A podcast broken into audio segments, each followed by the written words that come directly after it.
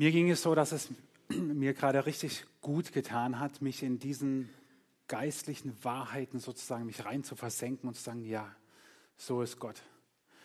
Und im gleichen Moment habe ich gedacht, Lobpreis im Himmel klingt ganz ähnlich wie bei euch, glaube ich. Vielen Dank.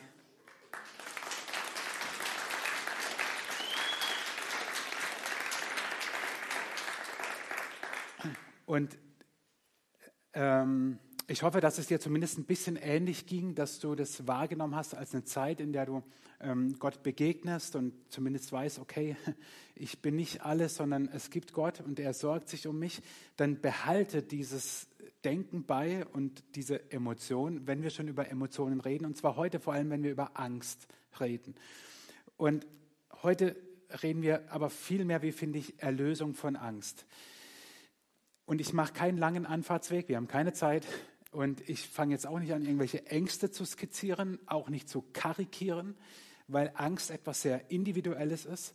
Aber von einem bin ich überzeugt, dass du in deinem Leben schon Angst hattest. Und ohne dich jetzt vor den Kopf zu stoßen, von einem weiteren bin ich überzeugt, dass du in deinem Leben wieder Angst haben wirst. Und noch von etwas bin ich überzeugt, dass Angst an sich nicht schlimm ist. Und dass du als Christ sagen kannst, ich habe Angst, ist vollkommen gut.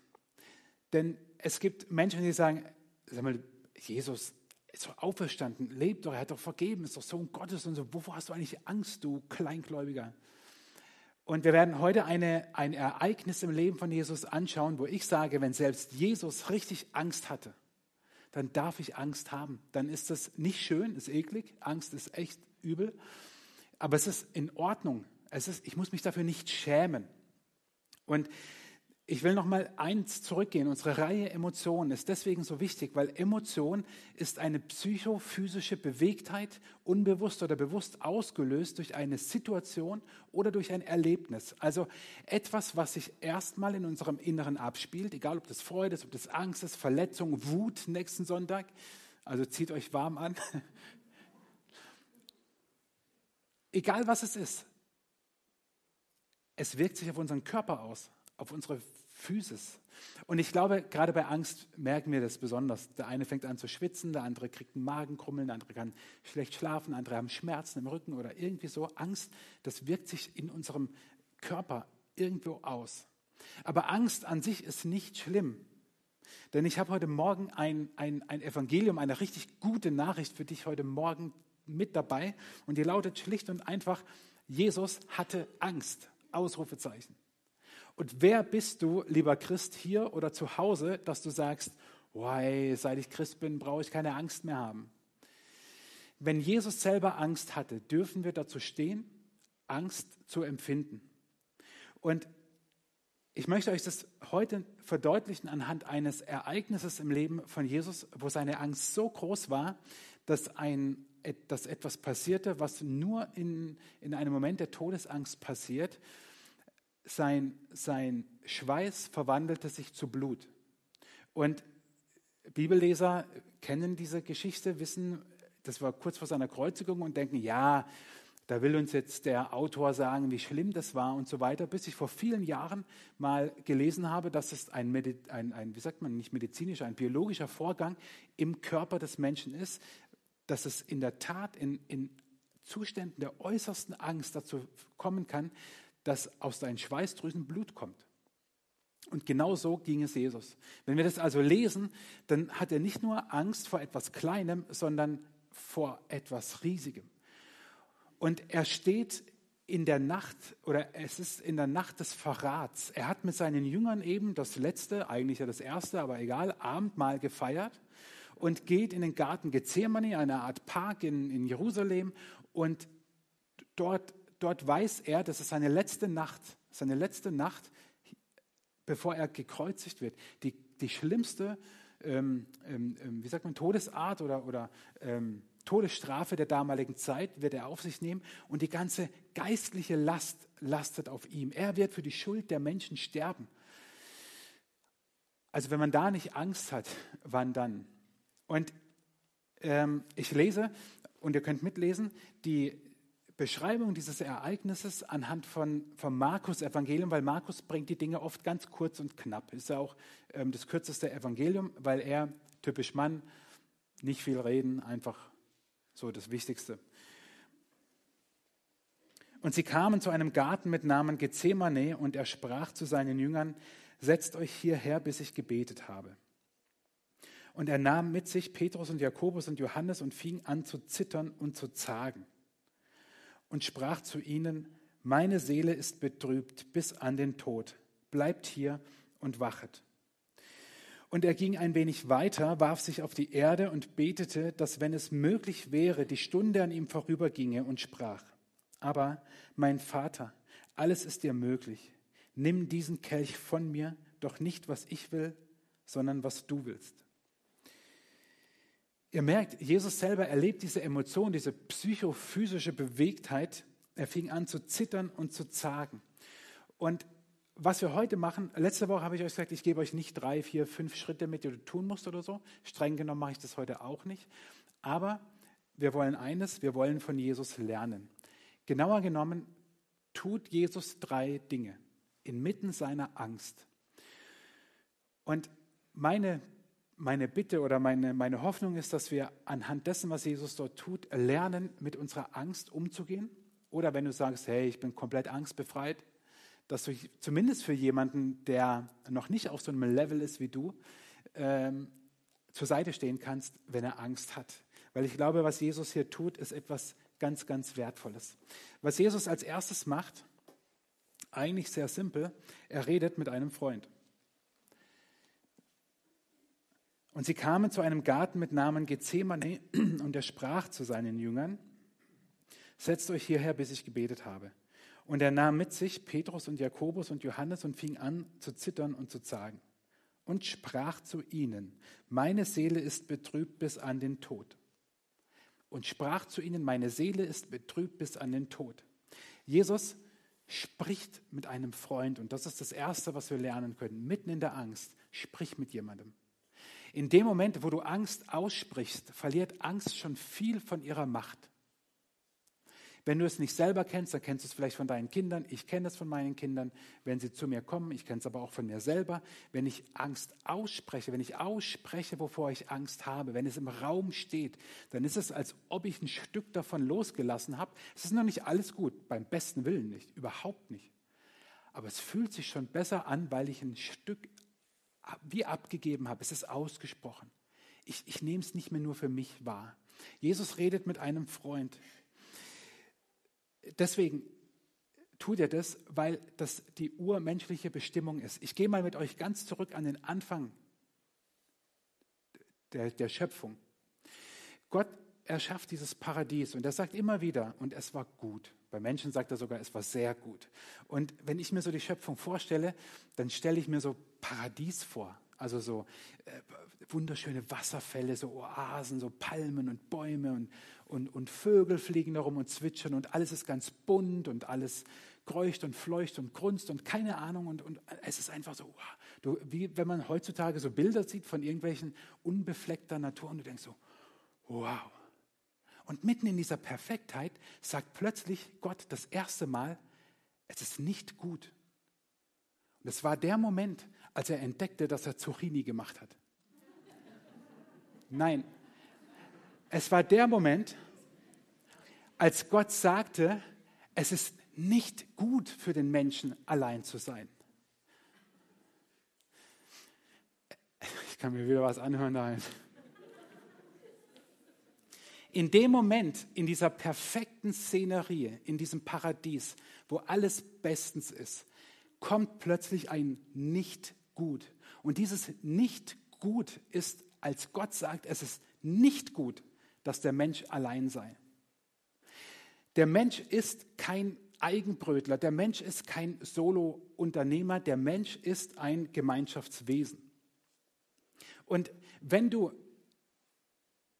alleine bist in Momenten der Einsamkeit und, und spürst, da fehlt dir etwas, dann ist es ein Zeichen dafür, dass du richtig tickst. Weil dir fehlt etwas oder jemand, weil du als Gemeinschaftswesen geschaffen bist. Der Mensch ist nicht eigenständig geschaffen, sondern als ein Gemeinschaftswesen. Gemeinschaft zu Gott und Gemeinschaft zum Mensch. Gemeinschaft zu Gott ist wieder ganz am Anfang der Schöpfung. Sagt Gott, jetzt wollen wir den Menschen machen, unser Ebenbild, das uns ähnlich ist. Ich meine, überleg mal, welche Würde der Mensch bekommt. Gott sagt, auch ich will nicht alleine sein, sondern ich, es ist nicht gut für Gott, dass er allein sei sozusagen, sondern ich will Menschen machen mir gegenüber. Und dann macht Gott den Menschen. Und in dem Moment kommt ja das ganze Unheil in die Welt. Bis dahin war ja alles gut, aber er macht den Menschen. Und dann geht es so seinen Weg. Ne? Raus aus dem Paradies, weil sie Mist gebaut haben. Dann kommen die ganzen Könige und Propheten und die ganze Geschichte des Volkes Israel und die, die Teilung vom Nordreich und Südreich, Exil und dauernd machen sie was, was sie nicht machen sollen. Endlich Neues Testament, Jesus kommt, alles wird gut. Aber von wegen, die Menschen glauben auch Jesus nicht und du denkst so, what? Die ganze Bibel ist eigentlich von Anfang bis Ende eine Scheitergeschichte des Menschen. Und Gott sagt, hey, ich fände es voll cool, wenn wir den Menschen machen. Und der Mensch denkt, was für eine doofe Idee, Gott. Weil am liebsten rebelliere ich gegen dich. So, und dann lesen wir, du kannst die Bibel von Anfang bis Ende durchlesen, immer und immer und immer und immer wieder ist davon die Rede, wie der Mensch scheitert in seiner Beziehung zu Gott. Und dann schreibt aber Paulus plötzlich, wir machen Bibel Ping-Pong, wir gehen einfach in eine Bibelstelle rein, schreibt Paulus, nachdem Jesus gestorben ist, erste Christenheit, erste Gemeinde, Christentum bildet sich aus. Ihr seid nicht länger Fremde und Heimatlose. Ihr gehört jetzt als Bürger zum Volk Gottes, ja sogar zu seiner Familie. Also dieser Mensch, der Gott ja seit es den Menschen gibt, nur Ärger bereitet hat. Schreibt Paulus, wenn du an Jesus glaubst, wenn du Jesus vertraust, dann gehörst du zu Gottes Familie. Wie krass der Mensch ist ein Gemeinschaftswesen, aber nicht nur im Blick auf Gott, sondern auch im Blick auf den Menschen. Es gibt so viele Geschichten in der Bibel, lies sie wieder durch von Anfang bis Ende. So viele Geschichten, wo Menschen und Menschen miteinander Gemeinschaft haben und wo du merkst, wie einer den anderen brauchte. Und ein ganz einfacher Vers aus Sprüche 27 lautet, wie man Eisen durch Eisen schleift. So schleift ein Mensch den Charakter eines anderen. Also der, der Charakter eines Menschen, der wird nicht durch Eisen geschliffen, auch nicht durch Geld, auch wenn man manchmal den Eindruck hat, oder durch irgendwas, sondern durch einen anderen Menschen. Deswegen ist es so wichtig, dass wir als Menschen Gemeinschaft haben. Und deswegen lege ich euch heute ganz besonders ans Herz. Heute ist der letzte Tag, an dem ihr eine Kleingruppe anmelden könnt. Wir haben über 20 Kleingruppen. Aber vielleicht werden es ja noch mehr, wenn du heute dir einen Druck gibst und sagst, ja, ich biete jetzt eine Kleingruppe an. Warum? Weil wir glauben, dass in Kleingruppen, in Beziehungen der Mensch wirklich heil werden kann. Nicht in jeder Beziehung, nicht von jetzt auf nachher, aber sicher nicht ohne Beziehung. Einer der größten Gründe, weshalb du Angst hast, ist fehlende Gemeinschaft. Und damit meine ich nicht ein nettes Zusammensein mit anderen. Damit meine ich nicht, dass man Hauptsache halt mit anderen Menschen abhängt, weil was bringt es mir, wenn ich die Menschen gar nicht mag? Was glaubt ihr, wie viele Menschen es gibt, die ich nicht mag? Geht es euch auch so? Danke für die Mutigen, die genickt haben. Es gibt Menschen, die mag man nicht und das ist vollkommen in Ordnung. Wir wären ja komplett überfordert, wenn wir alle Menschen mögen würden. Von Gemeinschaft rede ich. Dort, wo du mit Menschen zusammen bist, die dir gut tun, die dich fördern, die dir auch mal in den Hintern treten, weil sie es dürfen, weil ihr eine gute Connection habt, die, die dir helfen, deine Bestimmung zu entdecken, die, die für dich da sind, wenn du jemanden brauchst. Diese Gemeinschaft meine ich. Und ein Grund, warum wir Angst haben, ist, weil uns diese Gemeinschaft fehlt. Jesus sagt, oder er sagt nicht, er tut es, er, er geht diesen einen Schritt und er redet mit seinen Freunden. Also das Erste, in der Angst, sprich sie aus mit einem Menschen, vor einem Menschen, der dein Freund ist, deine Freundin, dem du vertraust. Aber Jesus redet auch mit seinem himmlischen Vater. Wenn in deinem Auto am, an, in den Armaturen die Warnblinkanlage losgeht oder irgendeine Warnleuchte kommt, nicht die Warnblinkanlage, sondern ein Warnlämpchen, dann ist ja nicht das Lämpchen das Problem, sondern irgendein Problem steckt dahinter. Und dann hast du zwei Möglichkeiten, also streng genommen drei. Du kannst es ignorieren, du kannst es selber machen oder du kannst zur Werkstatt. Ich tendiere immer zwischen ignorieren und Werkstatt. Selber machen ist bei mir gar keine Option. So. Ignorieren ist aber auch doof, also fährst du zur Werkstatt. Genauso ist es mit Angst. Angst ist, ich will sie nicht runterspielen, aber Angst per se ist nicht schlimm, weil sie ist für uns wie so ein Reminder, rede mit deinem himmlischen Vater. Und Jesus ging ein wenig weiter, warf sich auf die Erde und betete, dass, wenn es möglich wäre, die Stunde an ihm vorüberginge und sprach, aber mein Vater, alles ist dir möglich, nimm diesen Kelch von mir. Jesus redet mit seinem himmlischen Vater. Das klingt jetzt so simpel, aber ich glaube, wir vergessen es oft. In der Angst, zu Gott zu rufen, zu schreien. In der Angst, mit unserem himmlischen Vater zu reden. Jesus sagt hier aber, diese aramäische Form für Papi, es ist so ein inniges Verhältnis, das er zu Gott hat. Und jetzt gehen wir mal in die Zeit rein. Jahrhunderte haben die Menschen gewartet, dass der Messias kommt. Und Gott wurde im Tempel angebetet durch Opferrituale. Und jetzt kommt er und sagt, Papi, Papi zu Gott. Wie krass. Es traut sich ja kaum einer. Aber so innig ist es. Und Jesus tut es mitten in seiner Angst, dass er mit seinem himmlischen Vater redet. Egal, was dir Angst macht, sag es deinem himmlischen Papa. Sag es ihm, egal ob es in der Beziehung ist, ob es im Beruf ist, ob es finanzielle Ängste sind, ob es die Angst ist, die uns gerade alle umgibt, wie es weitergeht äh, mit der Pandemie und, und, und. Was auch immer es ist, bleib mit deiner Angst nicht alleine. Sprich sie aus vor einem Freund, vor einer Freundin und vor allem vor Gott. Wenn etwas so schlimm ist, dass es dir Angst macht, dann sollte es dir wichtig genug sein, dass du dafür betest. Wenn dir etwas so, wenn etwas so schlimm ist, dass es dir Angst macht, dann sollte es dir so wichtig sein, dass du dafür betest egal in welchem Bereich das ist. Und Jesus tut ein drittes. Er redet nicht nur mit seinen Freunden, er spricht die Angst nicht nur vor Freunden und vor seinem himmlischen Vater aus, sondern er redet mit seinen Gefühlen. Jetzt wird es merkwürdig, aber ich erkläre dir, was ich meine mit Rede mit deinen Gefühlen. Jesus sagt und betet, aber mein Vater, alles ist dir möglich. Nimm diesen Kelch von mir, doch nicht, was ich will, sondern was du willst. Also nicht, wie, wie ich fühle, wie ich empfinde, wie es mir gerade passen würde, sondern wie du willst. Jesus weist seine Gefühle in die Schranken. Wenn es nach seinen Emotionen in dem Moment ginge, also Jesus wäre davongerannt. Und mal by the way, als Sohn Gottes hätte er einiges machen können. Also wenn es nach seinen Gefühlen gegangen wäre, wäre er abgehauen. Aber er hat seine Gefühle in die Schranken gewiesen und hat gesagt, nein, liebe Gefühle, nicht wie ihr wollt, sondern wie Gott will, weil er hat einen viel besseren Plan. Es gibt heutzutage so einen ganz beliebten, oft unausgesprochenen Satz, folge deinen Gefühlen. Es muss sich gut anfühlen, was ich mache. Wahrheit ist gar nicht mehr so wichtig. Hauptsache, es fühlt sich gut an. Und wenn sich was nicht gut anfühlt, dann ist es nicht gut. Folge nur deinen Gefühlen. Ey, wisst ihr, wenn wir das tun, dann landen wir im Gefängnis. Wenn wir unseren Gefühlen folgen, dann landen wir im Gefängnis unserer Gefühle. Unser, mein Gefühl sagt mir manchmal, du bist doch, wer, wer bist du schon? Du bist doch niemand. Aber Gott sagt, du bist einmalig, du bist wunderbar. Dein Gefühl sagt dir, ich zergehe vor Angst und Gott sagt, rufe mich an in der Not, so will ich dich erretten und du sollst mich preisen. Wir fühlen uns oft als Opfer, als Versager, und Gott sagt, hey, mit dir habe ich Großes vor. Du bist weder Versager noch Opfer, sondern mein Kind. Wir fühlen uns oft so schlecht, dass wir gar nicht mehr wissen, wie gut Gott über uns denkt. In Zephania 3, Vers 17 im Alten Testament sagt Gott über, über Israel, aber ich glaube, er sagt das über jeden Menschen aus, der ihm vertraut, sagt er, wenn ich dich anschaue, dann jubel ich vor Freude. Wie jubelt Gott? Keine Ahnung. Aber er jubelt vor Freude. Und wir, wir haben oft so, wir, wir, wir sind in unseren Gefühlen gefangen. Ey, und manchmal denke ich, kommen wir eigentlich aus dem Gefängnis nochmal raus?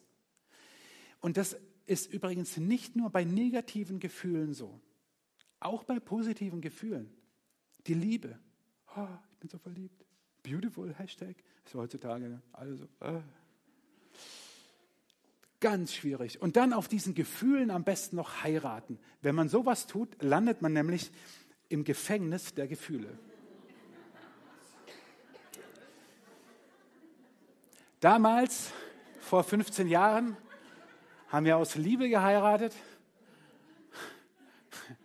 Und es war die beste Entscheidung meines Lebens.